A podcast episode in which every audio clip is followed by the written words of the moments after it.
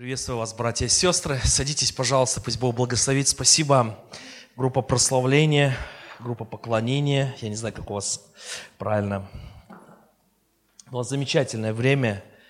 Вы знаете, на самом деле мы с супругой чувствуем себя как дома. Такая прекрасная атмосфера, такая прекрасная прекрасное присутствие Божие, такая вот просто, вот знаете, вот хочется поклоняться, поклоняться поклоняться, молиться и наслаждаться с Господом. Спасибо. Спасибо за приглашение, пастор Олег, Ирина, мы просто, а, для меня честь здесь стоять. Вы знаете, мы, у нас был очень сложный, а, сложное время, э, очень много было путешествий, очень много служений. И вы знаете, и мы решили как говорится, пропустить 1 сентября и приехать отдохнуть. И мы вспомнили, что год назад у нас было приглашение. Я позвонил пастору Олегу, пастор Олег дал телефон Светланы Васильевны. И вы знаете, спасибо, Федор Михайлович, Светлана Васильевна, за потрясающее просто гостеприимство. Вот. Просто потрясающее. Мы, я не знаю, для меня опять вновь я влюбился в российское побережье, хотя уже шесть лет своей жене повторяю, мы никогда больше не поедем на российское побережье. Но вы знаете, головинка изменила мое мнение. Вот это прекрасно. Я уже, я уже начал подумывать, что пасторские небольшие ретриты региональные проводить в головинке. Это просто вот, просто, просто мы благословлены, слава Господу. И вы знаете, вот потенциал вашей церкви, оно вот прям в воздухе чувствуется. Вот общение, такой вот, знаете, вот такой вот мудрость и помазание в сочетании вместе, вот просто чувствуется в вашей церкви. Пусть Бог благословит, и я думаю, что самое лучшее для вас еще впереди, для вашей церкви. Аминь. Просто это чувствуется, что самое лучшее еще впереди. Аминь. Я долго молился, вы знаете, на самом деле я прошу прощения, что я в джинсах. А, на самом деле мы, когда ехали сюда, быстро собирали вещи, меня дома не было, и девчонки собирали мои, и не положили брюки. Сегодня, когда мы молились, я посмотрел, что в пасторской команде ни одного нет в джинсах. Вот, поэтому это не потому, что мы так привыкли в Черкеске ходить, а это просто потому, что сегодня утром поиски брюк, они были неудачные просто. Поэтому да, поэтому это не сигнал в том, что теперь можно в джинсах на воскресенье приходить. Вот. Э, и вы знаете, я молился и говорил, Господи, о чем говорить, о чем делиться? И искал лица Божия. Господь просто сказал мне, делись то, что в твоем сердце, в том, в том, чем ты живешь. Я хотел бы просто поделиться с вами то, чем я живу. И вы знаете, есть некоторые вещи, которых я хотел бы поделиться, они такие вот как бы, Господь, Он открыл, Он дал это слово, и сегодня тема моей проповеди называется «От ковчега к Божьей армии». От ковчега к Божьей армии. А, от ковчега к Божьей армии. А, в апреле месяце я был в Аргентине, я был один, без супруги, две недели, я был на конференции, и на этой конференции был еще один спикер, это была большая молодежная конференция, 11 тысяч молодежи от 18 до 25 лет присутствовала на этой конференции. Четыре дня шел этот конгресс, с утра до вечера поклонение, прославление. Я был просто в восторге. Вот вы можете себе представить, молодежь, она приходила за 4 часа до служения, чтобы попасть в стадион, потому что их пропускали, там проверки, всякие, знаете, вот требования, да, там э, металлоискатели. И вы знаете, этот зал, он 11 тысяч, он заполнен. Когда начиналось поклонение, и одно из поклонений было про то, что Бог, Он есть свет. И вы знаете, все включили мобильные свои телефоны, фонарики. Это потрясающе. Конца и края не было видно этого света просто. Вот. И вы знаете, я стоял, и все время я молился, и мое сердце плакало. Все радовались, плакало. Я говорю, Господь, я хочу это увидеть в России. Я хочу увидеть в России. Я хочу это увидеть в России. И вдруг ко мне подходит Человек из группы порядка во время перерыва и говорит, тебя зовет спикер, один из спикеров. Вы знаете, мы с ним не были знакомы вообще. Просто пастор этой церкви, он рассказал, что еще, что я буду проповедовать, обо мне рассказал, и вдруг зовут, а я смотрю, переводчика нет, только дочка переводчика.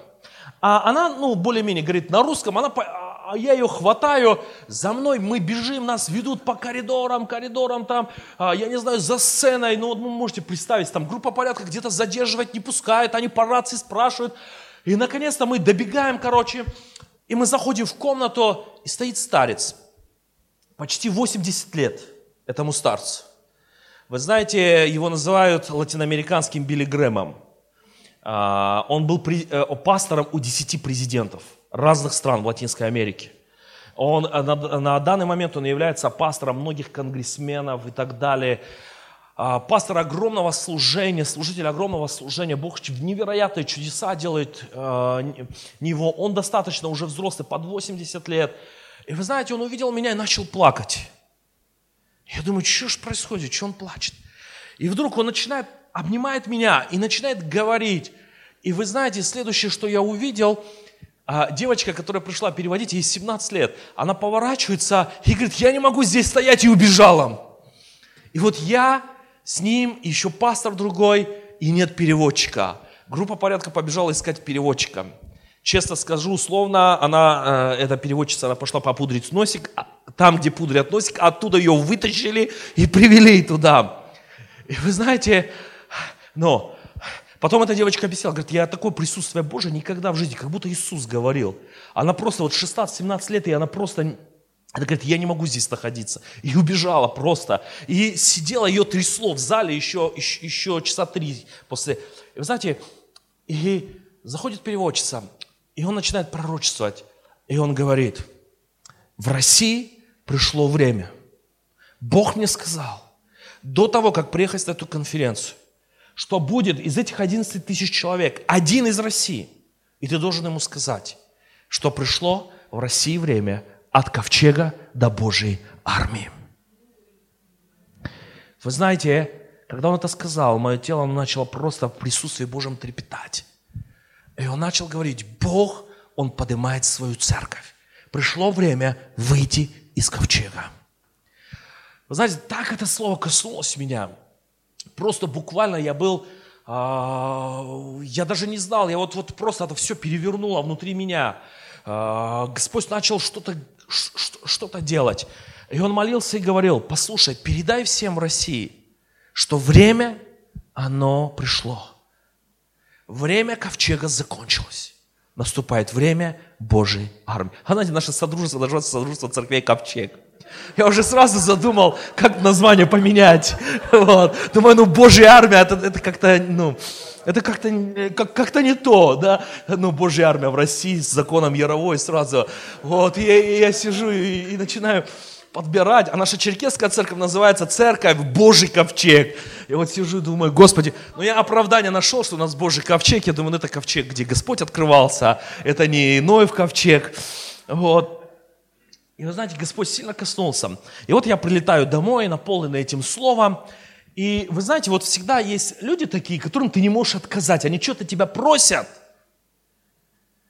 а ты не можешь отказать. И вот знаете, у меня в церкви есть такой служитель, вот я не могу ему отказывать, вот просто, он такой благословенный брат, такой любящий. А еще когда он пристанет, вот, он и вот, вот он знает, что я, я планирую ему отказать, он звонит, пастор, у тебя есть чай? О, у меня такой крутой чай, я сейчас к тебе приеду. Приедет с чаем, и вот начнет с, с третьего поворота. И вы знаете, он мне уговаривал съездить на конференцию, он служит в одном из служений, связанных с израильским народом, и он мне уговаривал ехать на конференцию, я говорю, да отстань, не хочу я туда ехать, да отстань. И вы знаете, вот последнее, э, утром должна начаться конференция, он уже в Москве, и он мне ночью в 12 часов пишет, пастор, не спишь? И вот я думаю, согрешить или не согрешить? И вот знаете, и вот, и вот, э, вот христианская все равно добродетель во мне вот победила, перевесила. Я пишу, нет, что хотел. Вот. Он говорит, может, ты прилетишь? Я думаю, ну правду ему скажу. Я говорю, пункт номер один. Мне не интересно. Пункт номер два, у меня нет денег. И пункт номер три, уже завтра конференция начинается. Он пишет, пункт номер один. Пастор, ты же не знаешь, Бог может по-разному открыться. Пункт номер два. Я куплю тебе билеты, оплачу. И пункт номер три, я уже подобрал билеты и уже забронировал. Знаете, я уже жену, И я думаю, ну, у меня может появиться пункт номер четыре. Жена не благословляет. Я говорю, слушай, ты благословляешь утром мне, вот через 4 часа, это было 12 э, часов ночи, в 6 часов самолет, э, это в 4 утра нужно выехать. Через 4 утра мне надо в Минводы выехать. Она говорит, уезжай, отдохнем от тебя. Вы знаете, думаю, и пункт номер 4. И вот я прилетаю на эту конференцию. Знаете, меня на самом деле хорошо встретили. И вот конференция в большом зале. Вот честно скажу, вот все, что я говорил, что мне было неинтересно, вот буквально мне, что бы мне было бы заинтересовало, ничего такого интересного. Единственное, была прекрасная пасторская такая, знаете, вот так тусовка. Знаете, вот для спикеров там отдельный там столик, там отдельное место. А, и вот я там встречаюсь, там пастора из разных союзов, интересное общение с ними. И вот я туда приходил общаться. И вот и вот я пообщаюсь, приду на конференции, посижу, потом а, ну, э, пригласили мне проповедовать. И вот знаете, вот такой вот интересный момент. Меня пригласили на круглый стол с иудейским раввином. То есть человеком, который вообще Новый Завет не читает. И вот, представляете, вот я сижу, вот примерно такой же зал, и вот круглый стол, и вот иудейский раввин, он рассказывает тенденции в богословии, э, в иудейском богословии, какие у них есть сейчас тенденции. И вот он говорит – вот вы представьте себе, мы евреи, две тысячи лет мы молились и ждали, когда же Господь вернет нас на землю обетованную. И две тысячи лет мы жили мыслью, нам нужна земля обетованная. Для чего? Нам нужно это убежище. Нам нужна земля обетованная, как, э, как ковчег был нужен Ною. Нам нужна была эта земля обетованная. И он говорит, вот уже больше 70 лет как Господь, Он вернул нам эту землю. И теперь у нас проблема. А что дальше? Цель жизни еврея, иудея, который живет на земле обетованной. И он говорит, он говорит такие слова, другие народы не задумываются, ну, допустим, там француз никогда не задумывается, цель жизни француза, да? А он говорит, а вот мы такой народ, мы задумываемся. И вот, говорит, у нас богословская проблема. Всю жизнь мы жили за землю обетованной, Теперь она у нас есть, а что дальше? И вот он говорит, и вот мы искали, искали. Это люди, которые не имеют Духа Святого, они читают э, Ветхого Завета. То есть они не крещены Духом, э, не читают Нового Завета, они читают только Ветхий Завет. И говорит, и мы поняли, наше богословие сейчас следующее. От ковчега, от убежища к проявлению Божьего света. А я сижу, и в этот момент мне Господь говорит, вот за этим я тебя сюда привел. Я говорю, Господь, столько из-за этой фразы.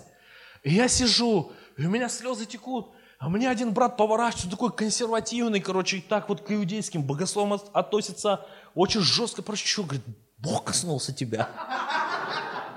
Он поверить не мог, что после его вот этой богословской такой вот они еще любят все раскладывать по полочкам. Бог, чтобы мог коснуться вообще, как тут. И вы знаете, и Бог коснулся в моем сердце на самом деле. И я понял, второй раз Господь дал мне подтверждение, что пришло время для церкви в России от убежища к проявлению Божьего света. Аминь. Дорогой брат, дорогая сестра, каждый из вас, вы когда-то получали чудо от Господа. Вы знаете, сегодня пастор Олег, он благодарил Господа, что Господь нас спас. Мы получили это спасение, это же прекрасно. Такой Бог милостивый, такой Бог прекрасный. Вы знаете, пришло это время, чтобы эту благость Божью, которую мы пережили и которую мы переживаем, мы могли передать нашей стране. Аминь. Мы могли передать нашему городу. Вы знаете, я молился и говорил, Господь, дай мне подтверждение слова. Дай мне подтверждение слова. И вот я хотел бы зачитать Лука 6 главу. Евангелие от Луки 6 глава.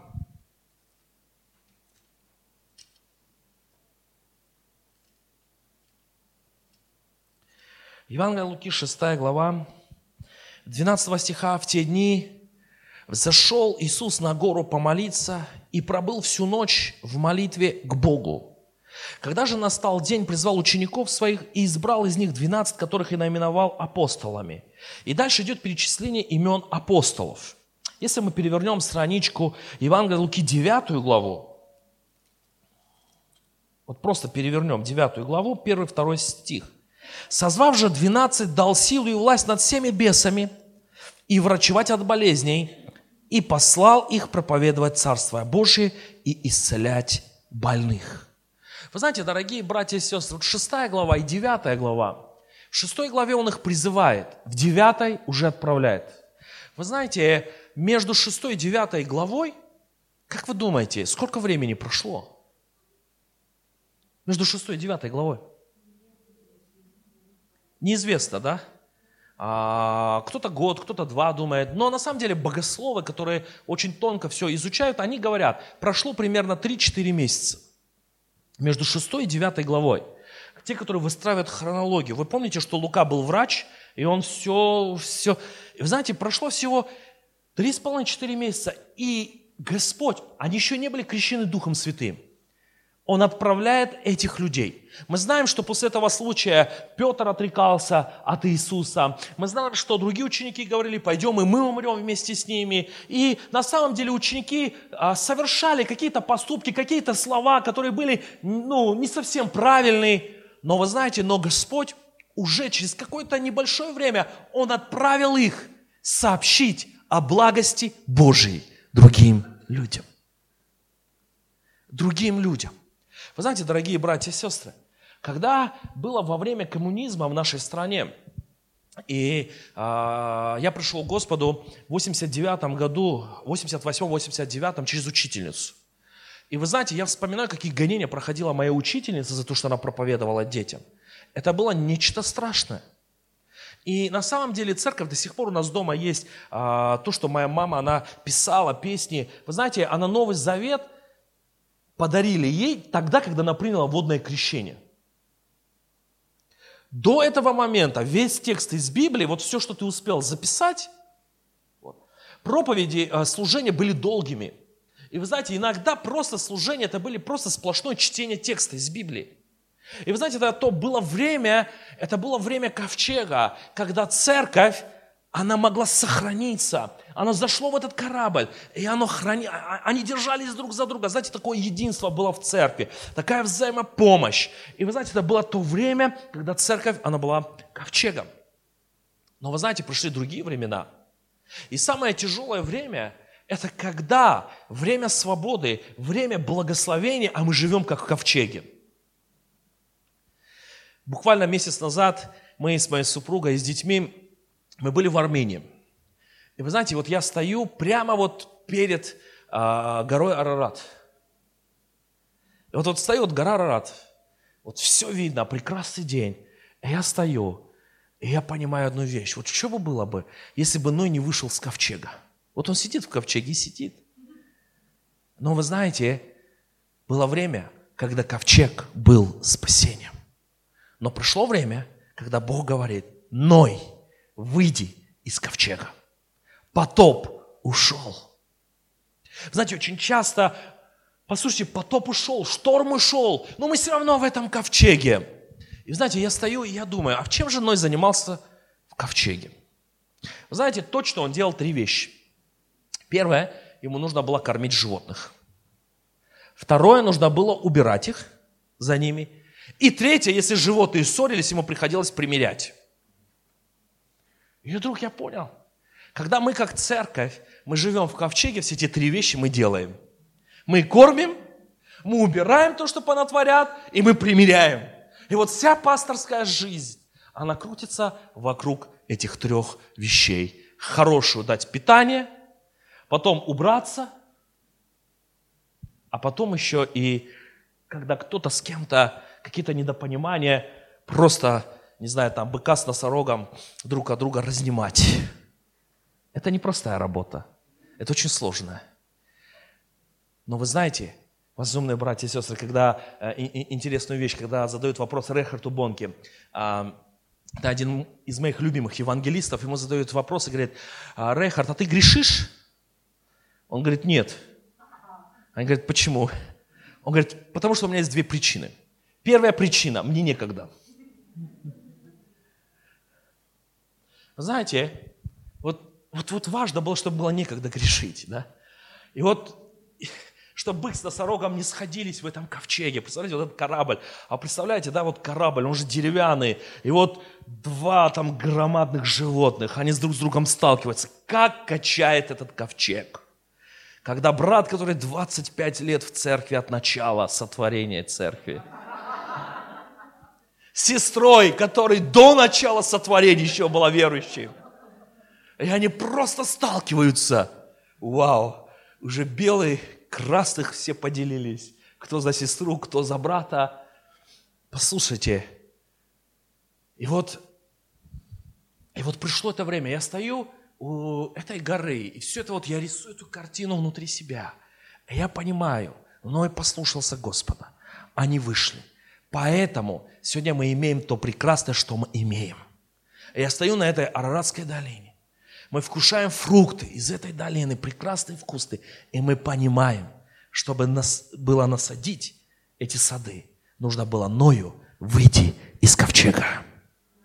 Он должен был выйти из естественной той среды. И вот то, что делает Иисус, три с половиной месяца Он греет этих учеников, Он учит, они ходят и говорит, ребята, теперь попробуйте, идите. Идите, проповедуйте, исцеляйте, сообщите всем, что приблизилось Царство Божье. Дорогой брат, дорогая сестра, в нашем городе есть одна удивительная церковь, эта церковь, она прошла много-много-много гонений. Этой церкви примерно 70-80 лет. И а, у нас город так расположен, не отовсюду едет транспорт. И вот одна сестра, у нее несколько детей, и вот она вышла утром, чтобы дойти до нашего служения, а из ее района ни один транспорт не едет до нашей церкви. Мы собираемся на краю города, и вот она видит, что она опаздывает, и она решила заскочить по дороге, ну, служение в ту церковь. И вот она подбегает к дверям этой церкви, и вдруг видит забор, закрыт, собака выпущена. И вот она стучала, кричала, никто не выходит. Она говорит, ну, Господи, у порога дома твоего посижу. Взяла ребенка и сидит, и ждет окончания служения. Вдруг служение заканчивается, открывается калитка, выходят люди, служителя, она подходит к пастору и говорит, пастор, ты имеешь совесть, два часа хотел к вам на служение попасть. Он смотрит на нее и говорит, сестра, ты подобна тем девам неразумным, которая пришла, опоздала, которая не пришла вовремя. У тебя со светильником что-то не то, надо масло. И как он рассказал ей про гонение, что могут быть проверки прийти. Там еще законом Яровым не пахло. И вы знаете, и она стояла, у нее вопрос, что вы каждое служение так? Он говорит, да. Каждое служение не пришел вовремя, ворота замкнули, собаку выпустили.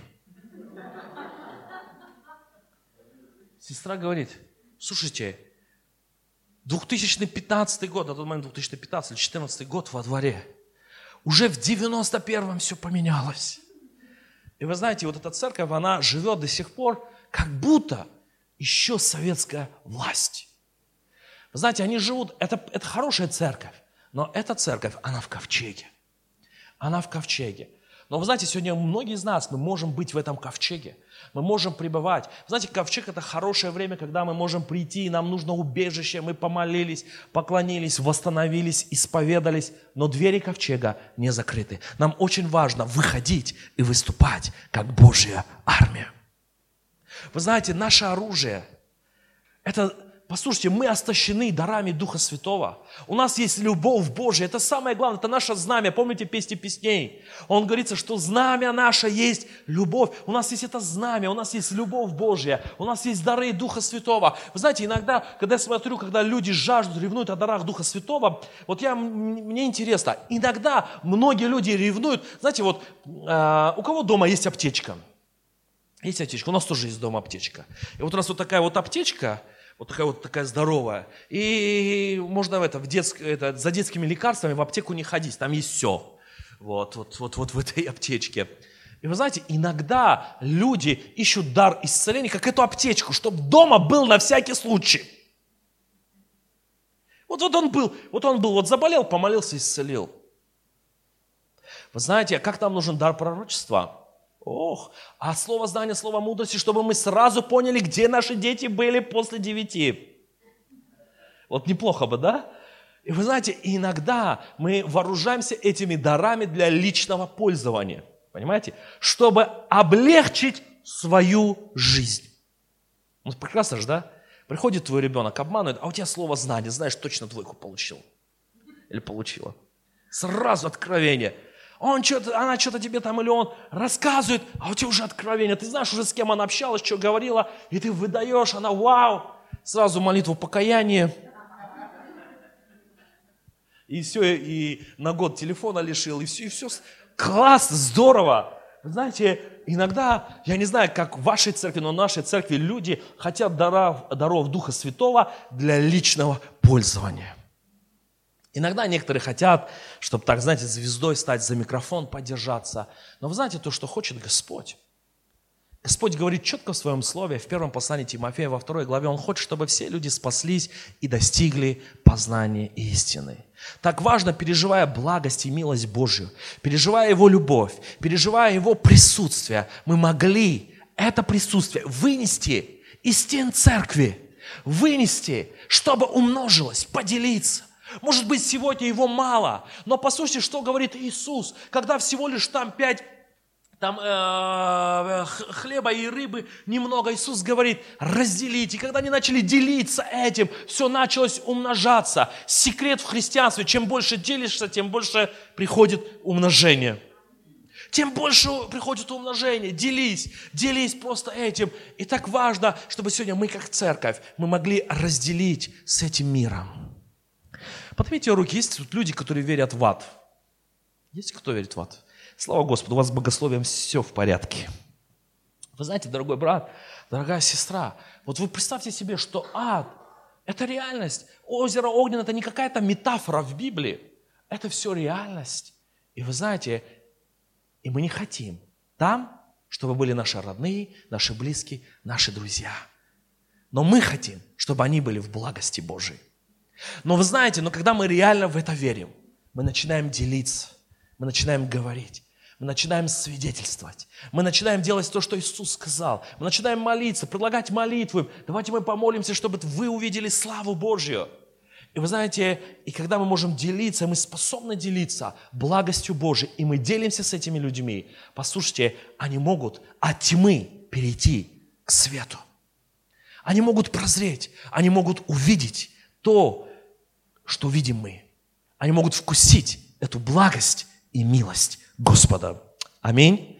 Если мы перевернем Евангелие от Луки, 10 главу, страничку, здесь написано, после этого избрал Господь и других 70 учеников. Вы знаете, что происходит? Иисус берет и избирает 70 учеников. И дальше.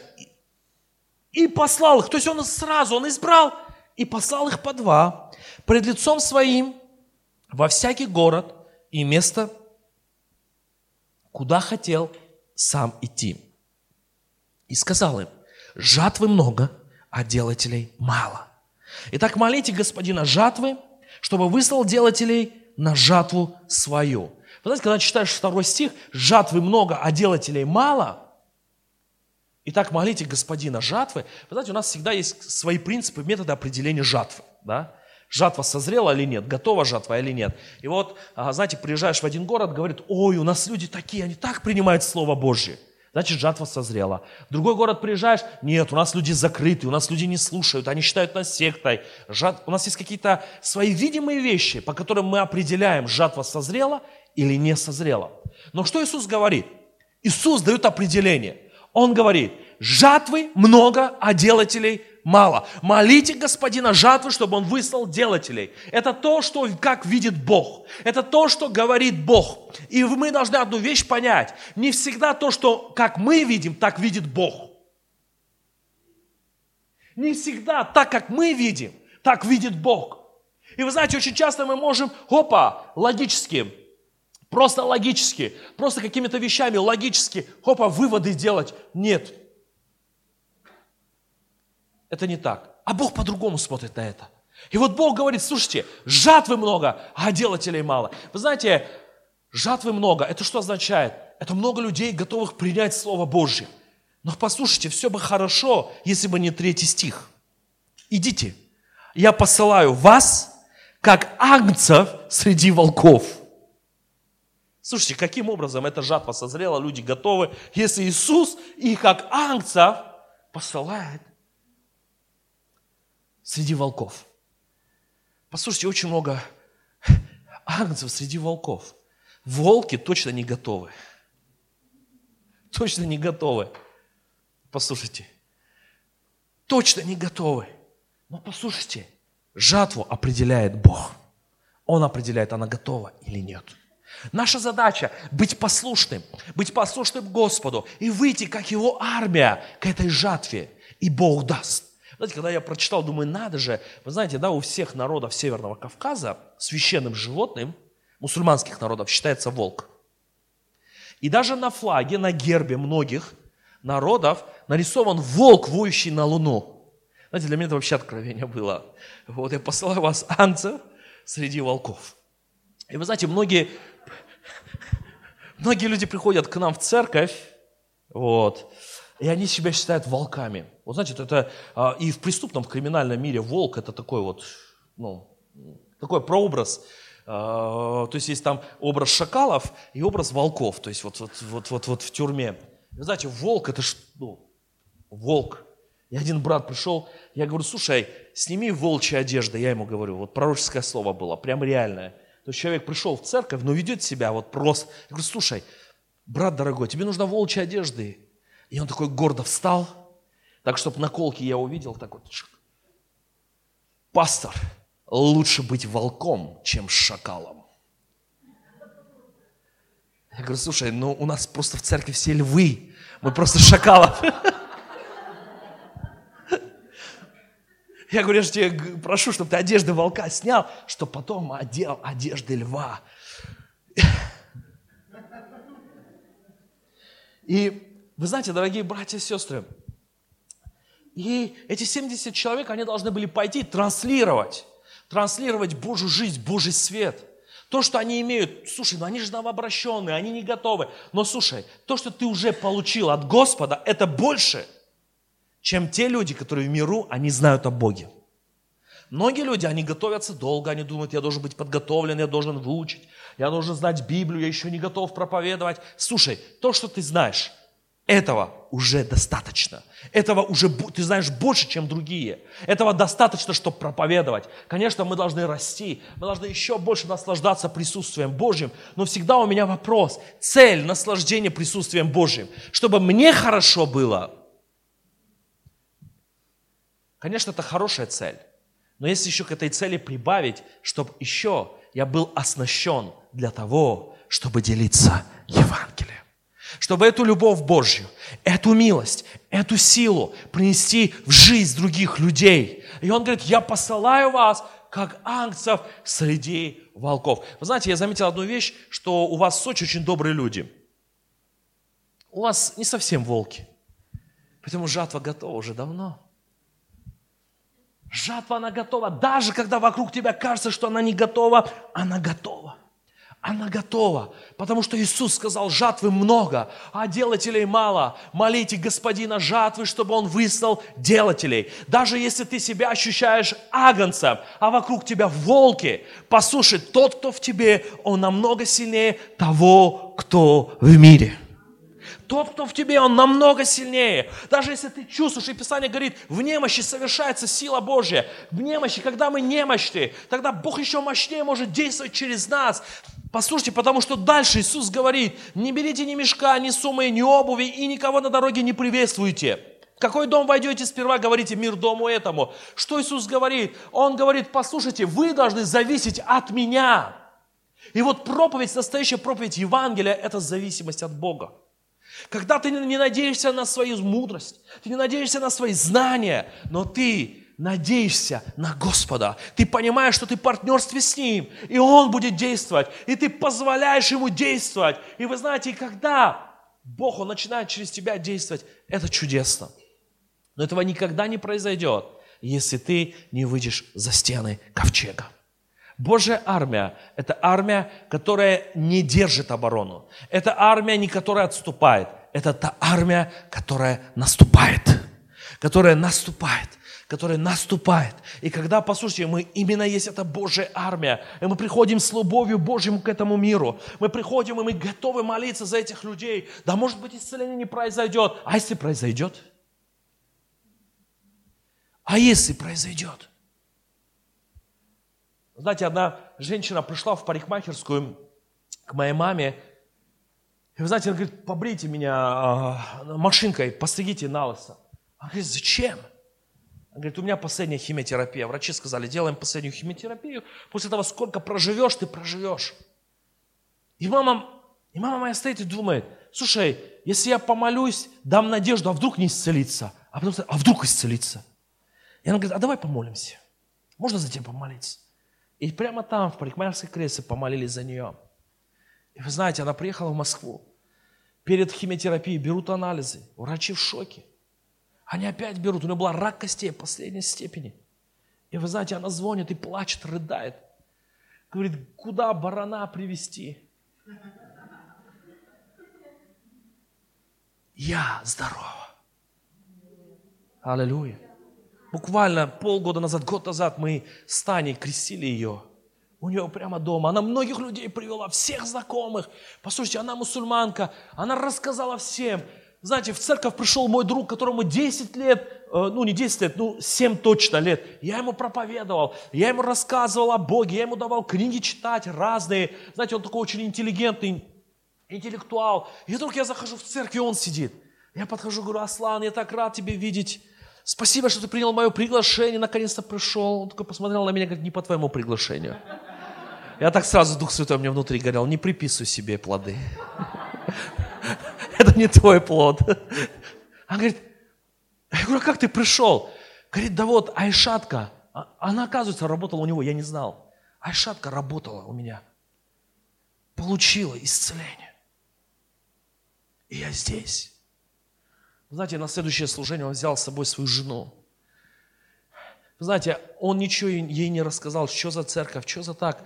Привел в церковь, кстати, интеллигентнейшая семья. И вдруг во время служения она начинает бесовские проявления. Я в шоке, я такого вообще, э, э, у нас в собрании это не видел, только в Польше видел. Я думаю, вот поляки много поклоняются Деве Марии, поэтому у них столько бесноватых. И вы знаете, я не забуду его лицо. Мы ее вывели за нее молиться, он сзади держит. И вот так вот голову поднял, не смотрит на нее. И, и вы знаете, я молюсь и говорю, слушай, будь ты, ты, ты будь спокоен. А он такой держит и такой, на ком я женат, на ком я женат, на ком я женат.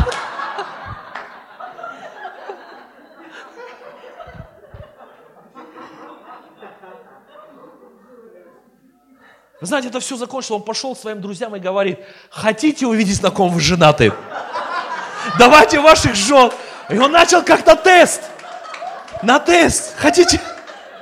Давайте туда проверим, на ком вы женаты были.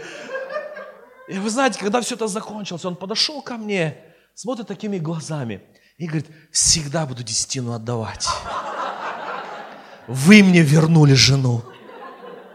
Послушайте, дорогой брат, дорогая сестра, церковь, как армия Божья, она должна выступить. Аминь. Вы знаете, пастор Олег сказал, что я в общественной палате. И вы знаете, несколько месяцев назад мне предложили, как раз после, как я приехал с Аргентины, после того, как Бог сказал, что мы Божья армия, когда Бог сказал через этого брата, я приезжаю, мне предлагают стать председателем комиссии по гармонизации межнациональных и межконфессиональных отношений в общественной палате, возглавить комиссию. Я говорю, а кто же у меня будет в комиссии? Показывает главный православный региона, епископ, главный муфтий. Я стою, и я говорю, слушайте, вы, вы, вы понимаете, что, что вы мне предлагаете? Сектанта. Они посмотрели на меня. Говорит, Гарик, мы уже все подумали, твое согласие нужно. Я говорю, нет, давайте вы переговорите, давайте меня, может, там, молодежную комиссию или еще куда-то в другое место я буду. Вы подумайте. Они говорят, ну хорошо, через два дня они говорят, Гарик, мы все подумали, все, ты должен возглавить эту комиссию. И я стою, Дух Святой говорит, я тебя ставлю как Даниила, главой всем волхвам, чародеям. Какая должность была-то у Даниила, да? Он был главой чародеем, волхвам, там, э, этим всем там колдунам, э, этой э, жрецам всей земли этой персидской. Слушайте, я говорю, ну хорошо, давайте попробуем. Послушайте, дорогой брат, дорогая сестра, да потому что там тоже люди, и у них тоже есть проблемы. Неважно, какой он чиновник, неважно, кто он, Послушайте, у Бога есть средства. Иногда наши слова, они не могут воздействовать на людей. Но послушайте, когда Бог начинает какие-то вещи говорить, это не просто так, что ты так, опа, отключился, так говорит Господь. Нет, это все очень просто. Бог просто, Он действует, Он просто делает. Вы знаете, несколько человек было, я хотел им проповедовать, я хотел делиться с ними Евангелием, не знал, не знал как, как сделать. И вот приехал к нам Владимир Васильевич Риховский, проводит юридические семинары, вот. И он приезжал по линии Совета по правам человека при президенте России, и поэтому его встречал советник главы республики. И вот они подходят ко мне, Гарик, давай отвезем их, покормим. Я говорю, ну прекрасно, давайте покормим. И он такой говорит, слушай, ну ты же знаешь их предпочтения, куда? Я говорю, ну где вкусно жарят и так далее. Он говорит, ну слушай, ну, ну какой, есть вариант? Я говорю, поехали те в азербайджанскую кухню. Он такой посмотрел на меня, говорит, ты же армянин. Я говорю, поехали в азербайджанскую кухню. Он говорит, слушай, ну ты же армянин. Я говорю, слушай, я сперва христианин, потом я армянин. Они начинают решать. Я говорю, слушай, да что вы решаете? Поехали в азербайджанскую кухню. Мы заезжаем в азербайджанскую кухню, подходит официант и обращается ко мне, о, мой старший брат, давно тебя не было, как дела? Официант, азербайджанец. Слушайте, эти чиновники стоят, смотрят они не поймут ничего. Он говорит, Гарик, мы понять не можем. Я им опять повторяю. Я сперва христианин, потом армянин. Вы знаете, на следующий день каждый из них отдельно мне позвонил и сказал, мы хотим такого же, расскажи. Дорогой брат, дорогая сестра, Бог нашел ключ к этим людям. Просто простое откровение, которое я получил. Простое выражение, без этого так говорит Господь. Просто. Это все естественно. У нас сегодня парень, который ведет молодежное служение. Я однажды просто мимо проходил него. Я, я, я посмотрел на него, я увидел грусть в его глазах. Я говорю, слушай, почему ты грустный? Он говорит, голова болит. Знаете, я вот так вот возложил руки просто и сказал, будь исцелен во имя Иисуса. И прошел мимо. Коротенькое предложение. Оказывается, у него были кисты в голове. Представьте, на следующий день а у них были какие-то там анализы, они приходят, ему говорят, кис нету в голове. Этот парень получил исцеление. Знаете, Господь действует просто. Мы должны быть готовы быть этой Божьей армией, выйти, и естественно, Бог, Он будет двигать, Его дары, они будут проявляться, и они будут проявляться не от того, какой мы вид и образ примем, и какую духовность на себя натянем. Послушайте, люди будут видеть эту любовь, эту настоящую жизнь в нас, и они будут тянуться. Но самое главное, мы должны пойти. Дары Духа Святого – это не аптечка дома, на всякий случай. На всякий случай. Дары Духа Святого – это то, что нам дано, чтобы мы могли применить для того, чтобы люди увидели Христа. Для того, чтобы люди познали. Для того, чтобы люди пошли. Вы знаете, а сколько у меня еще есть время? Сколько надо? Зря вы это сказали. Вы знаете, да, мы должны транслировать эти Божьи ценности. Послушайте, очень часто мы транслируем слова. Мы транслируем слова, приди увидеть. Слушайте, давайте ценности Божьи транслировать. И когда мы транслируем Божьи ценности, и эти люди видят наши ценности, наши ценности семьи, наши ценности отношения детей, когда они видят, мы очень много говорим о видении, мы очень много описываем, какая разница между православием и, там, не знаю, там, э, евангельской церковью, между католиками, между мусульманами и нами. Слушайте, а давайте просто говорить о ценностях, и люди сами увидят все наши плюсы. Давайте говорить о ценностях. Давайте проявлять эти ценности, чтобы люди увидели. Сегодня как Божья армия мы должны показать лучшую нашу жизнь. Мы должны показать, что Бог – это то лучшее, которое есть. И вот здесь он говорится, в какой дом войдете, сперва говорите мир дому этому. Послушайте, мир, шалом Божий – это наша ценность. Это та атмосфера, в которой мы живем. Послушайте, Писание говорит, и если этот дом достоин – если в этом доме живет Сын мира, то мир Он почает. Если нет, то ваш мир возвратится к вам. Иисус говорит, принесите эту ценность, принесите этот мир, принесите эту Божью атмосферу к этим людям. И дальше говорит, в какой дом придете, не переходите из этого в дом в другой дом. А, и, и в какой город придете, примут вас, ешьте там, что предложат. И девятый стих. И исцеляйте находящихся в нем больных, и говорите им, 9 стих, приблизилось к вам Царство Божие. исцеляйте. Исцеляйте тех людей, которые в этом доме. Бог сказал. Бог сказал. А если вдруг не исцелится человек? По сути, он оценит. Он оценит твое желание, чтобы он был исцелен. Оценит твою молитву. А если исцелиться? А если исцелиться? Как важно сегодня нести Христа. Знаете, у меня есть друг, он дагестанец, и я ему долгое время проповедовал. И на самом деле он пришел к Богу только потому, что он видел Божий мир. Он говорил, с тобой всегда есть этот Божий мир. Знаете, чтобы вы немножко поняли этого человека, что это был за человек. Послушайте, он дагестанец, и он со своей первой женой, он развелся только потому, что она утром не почистила ему обувь и не положила. я помню, однажды я пришел в гости, он неверующий, я пришел в гости к нему домой, и он говорит жене, стань, накрой на стол, друг приехал. А жена накитлевала эти шапочки. Она говорит, подожди, сейчас закончу. Он говорит, ну хорошо, проходит пять минут. Он говорит, пожалуйста, накрой нам на стол. Она говорит, да подожди, сейчас, сейчас я накрою. Он третий раз говорит, накрой. Он говорит, слушай, ну если ты спешишь, встань сам, положи. И он в этот момент встает, и в нем просыпается волк. И он подходит и в буквальном смысле со всего маху кулаком как дал ей. Я стою и говорит, мой друг пришел, и ты не хочешь накрыть на стол. И вы знаете, я еле-еле его от жены отнял, она, у него, у него лицо опушее. Вывел его на улицу, говорю, ты что делаешь? Сейчас все, с тобой дружить не буду, короче. Начал вразумлять. На следующее утро она обиделась, ему обувь не почистила. Он сказал, не чистишь обувь, да, собрал вещи и ушел. Послушайте, что может привести этого человека к Христу? Что может? Но вы знаете, он раз за разом, когда встречался и общался, он говорил, я видел этот мир вас. Я видел вот то спокойствие, тот, вот то, чего мне не хватает. И вы знаете, однажды я прихожу, я смотрю, он сидит в церкви. Я подхожу к нему, он говорил, я пришел сдаться. Я пришел сдаться.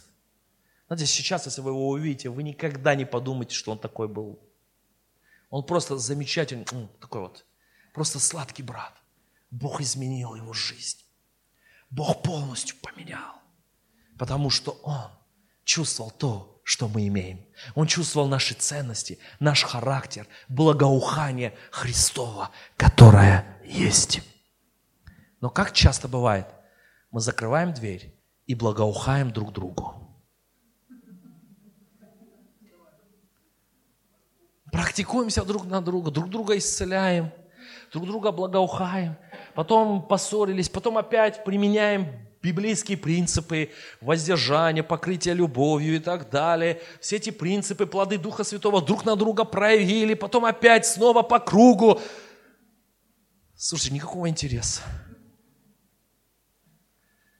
Но сегодня Бог, Он сегодня говорит наши сердца, чтобы мы вышли и понесли Евангелие от ковчега к Божьей армии. Да, мы возвращаемся каждое воскресенье в ковчег Божий, в церковь. Мы снаряжаемся и мы наполняемся для того, чтобы, выйдя из этого места, мы могли Божьей ценности, Божью благость, Божью любовь, Божью благость, Божью силу могли принести в жизнь других людей.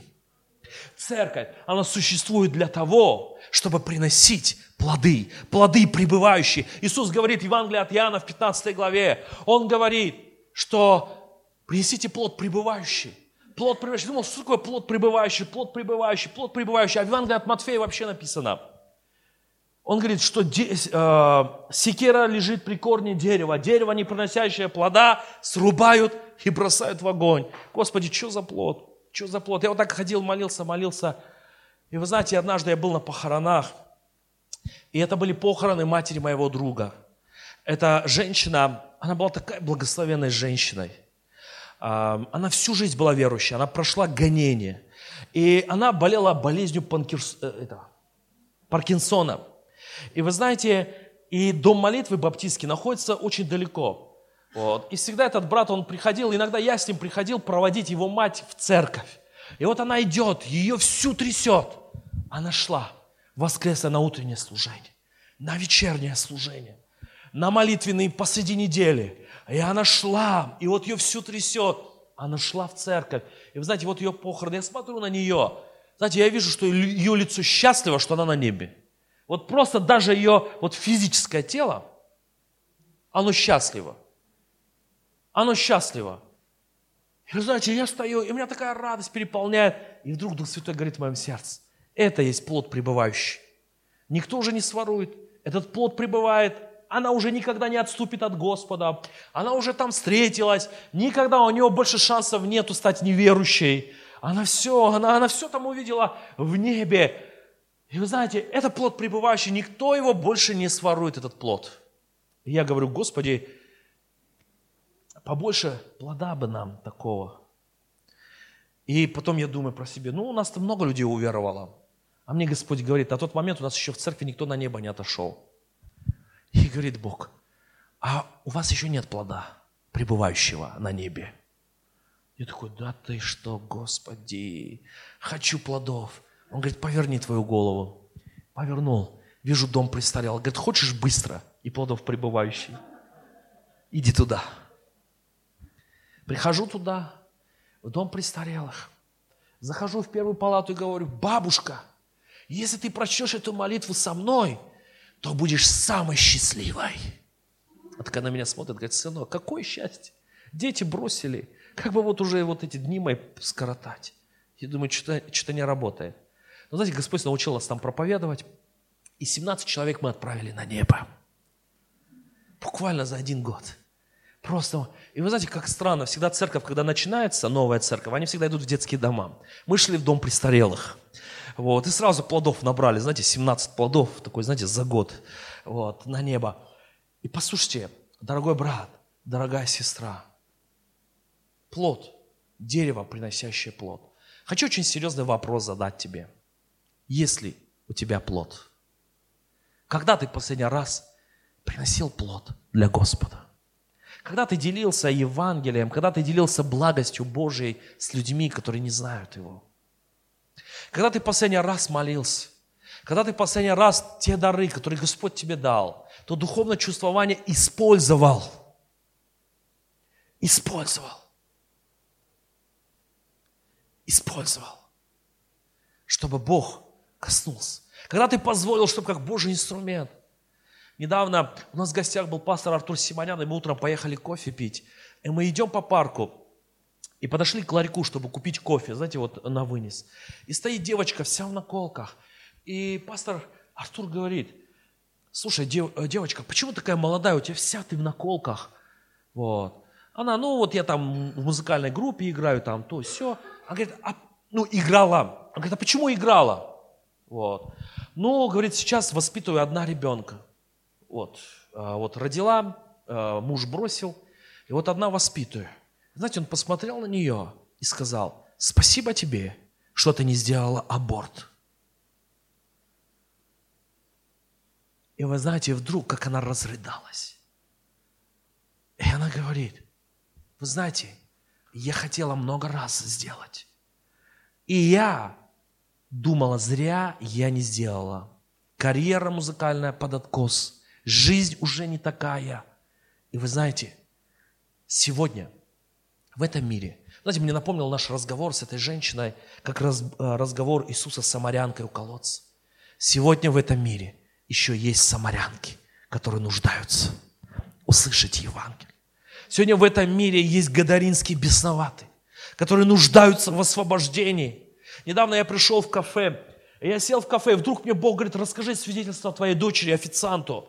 Я, я, я сижу, и вы знаете, официант подошел, я говорю, слушай, я не знаю почему, я не знаю, что это для тебя значит, но ты знаешь, мой ребенок умирал, но Бог исцелил ее. Бог восстановил его. Мы 21 день молились. И рассказал, какие болезни. Буквально три минуты. Вдруг он присел, и слезы в его глазах. И говорит, у меня ребенок больной. И мы везде, куда его возили, в разные страны. У нас все деньги закончились. Мы в кредитах, чтобы его вылечить. Я говорю, вот тебе слово. Если Бог сделал это для моей дочери, Он сделает это для тебя. Послушайте, Сегодня есть эти гадаринские бесноватые, эта женщина-самарянка, которая ждет церковь, ждет тебя и меня, чтобы мы понесли это Евангелие.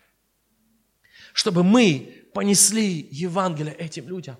Чтобы мы явили любовь Божью. Послушайте, Бог все это дал. Хватит сидеть в ковчеге. Я уверен, что ваша церковь, она не в ковчеге, но хочу каждому, я имею в виду, вы в содружестве в ковчег, но не в ковчеге в таком. Но я хочу сказать, дорогой брат, дорогая сестра, может быть, сегодня церковь, она двигается, но ты лично, ты закрылся в свой ковчег.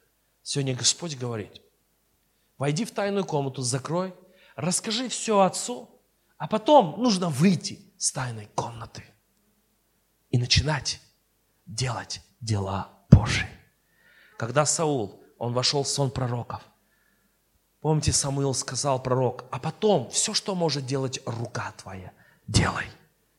Поверни, повернись к твоему соседу и скажи, нужно после молитвы выходить из тайной комнаты.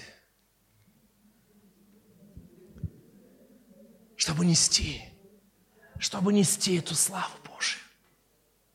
Чтобы нести эту славу Божию. Дорогой брат, дорогая сестра, и я верю, мы должны делать свою часть свою часть Бог, Он будет делать. Аминь. Я сегодня хочу молиться вместе с вами, чтобы каждый из нас, каждый присутствующий, мы понимали, чтобы у нас было это понимание, это первое. И второе, я хочу молиться, чтобы мы выходили из ковчега, чтобы нести Евангелие, чтобы насадить Божьи ценности в этом мире, чтобы принести благость и милость Божью в жизнь других людей. Аминь. Я хочу, чтобы ты задумался, где мои плоды?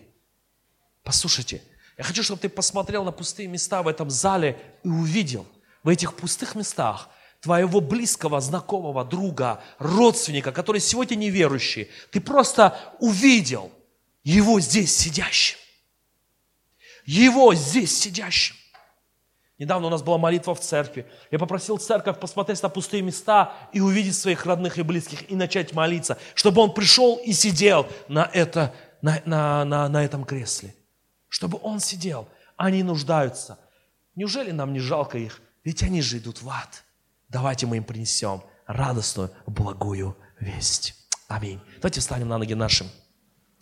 Давайте мы помолимся, каждый из нас, за себя, за свое сердце. Мы помолимся и скажем, Господь, помоги мне преобразиться в Твоего воина. Господи, помоги нам от ковчега к Божьей армии. Помоги мне, Господи Боже, преобразиться и стать Твоим воином. Господи, Боже, мы молим и просим Тебя во имя Иисуса Христа. Благослови. Боже, чтобы мы сегодня, Господи, был этот переход от ковчега Господи Боже, в Божью армию. Господи, преобразовывай нас. Помоги нам, Господи Боже, и делай из нас воинов Твоих, Боже. Господи, пришло время, когда церковь должна быть шумной. Когда мы просто от убежища, Господи Боже,